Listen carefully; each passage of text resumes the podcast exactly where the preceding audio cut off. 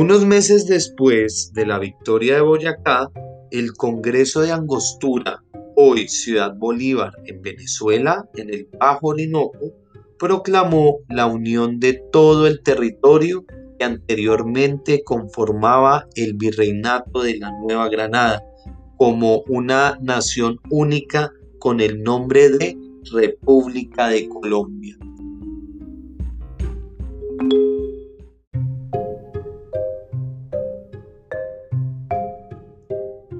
La proclamación de la Unión en Angostura marcó el establecimiento formal de lo que se conoce en los manuales de historia como la Gran Colombia, para diferenciarla de la más pequeña Colombia actual.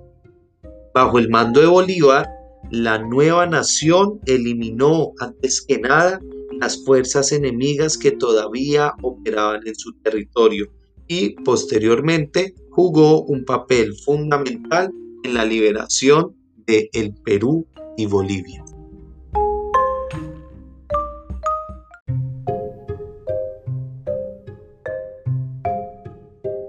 La Gran Colombia fue creada en el Congreso de Angostura en 1819 y ratificada por el Congreso de Cúcuta en 1821 designándose a Simón Bolívar como presidente y a Francisco de Paula Santander como vicepresidente. La nación integraba los territorios de las actuales Colombia, Panamá, Ecuador y Venezuela.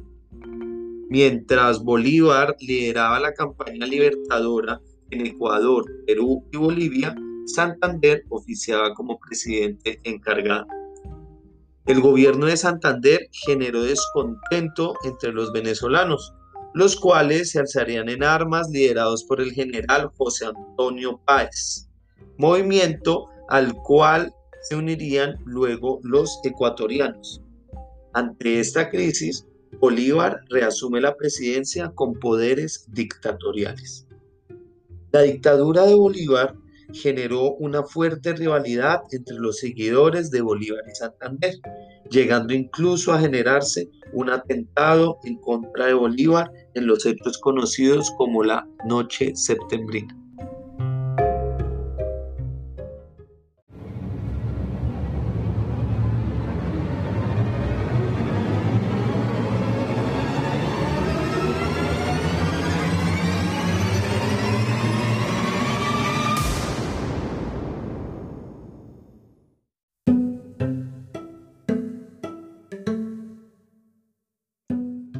La oposición a Simón Bolívar se manifestó en la Convención de Ocaña en 1828. El ejercer como dictador con represión le trajo enemistades, atentados e insurrecciones. Posteriormente vinieron el exilio de Santander y la muerte de Bolívar en Santa Marta en 1830, poco después de haber renunciado a la presidencia. Con la muerte de Bolívar, llegaría a su fin el proyecto de la Gran Colombia, dividiéndose en las naciones de Colombia, Ecuador y Venezuela.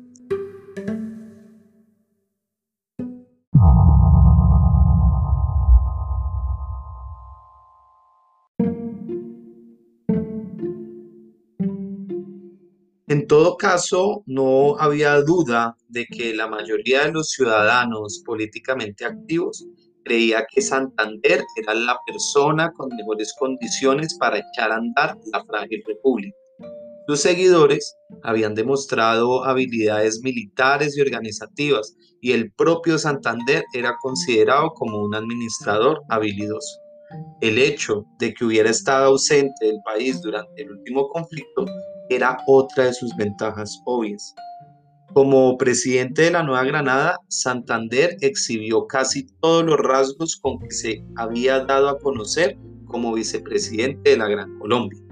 Conservaba el interés por los detalles administrativos, el cumplimiento de la ley y la constitución y la misma tendencia a fulminar a sus detractores a través de artículos anónimos en los periódicos gobiernistas.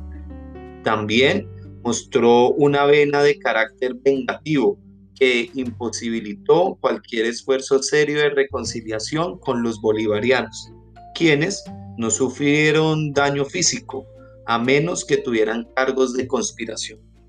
Pero sí fueron tratados con evidente frialdad y excluidos en general de puestos civiles y militares, así como de cualquier influencia política.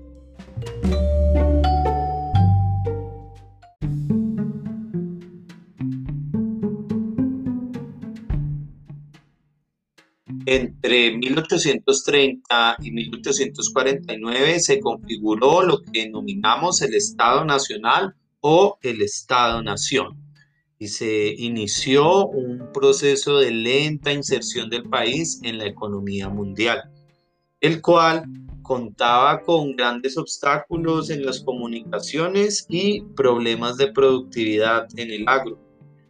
Como hechos relevantes de este periodo están la proclamación de las constituciones de 1832, 1843 y 1853. Las guerras civiles, entre las que encontramos principalmente las denominadas guerras de los supremos, eh, tenemos también el inicio de la colonización antioqueña, el surgimiento de los partidos políticos tradicionales y una serie de reformas que se dan a mitad de siglo que transformarían en cierta medida social y económicamente al país.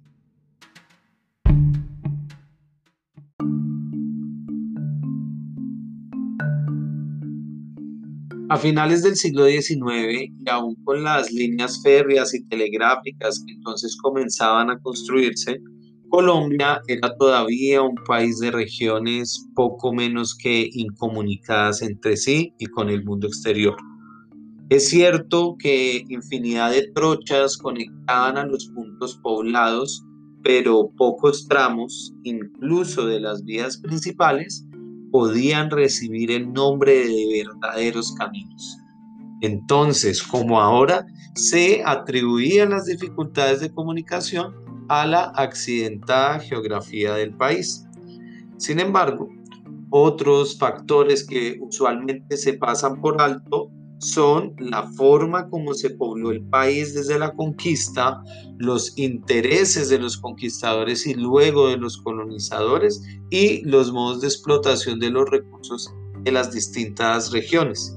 Estos factores no solo determinaron los lugares en los cuales se localizaron las ciudades y los pueblos, sino también las rutas por las cuales habrían aquellos de conectarse no siempre las más eficientes o adaptadas a la geografía.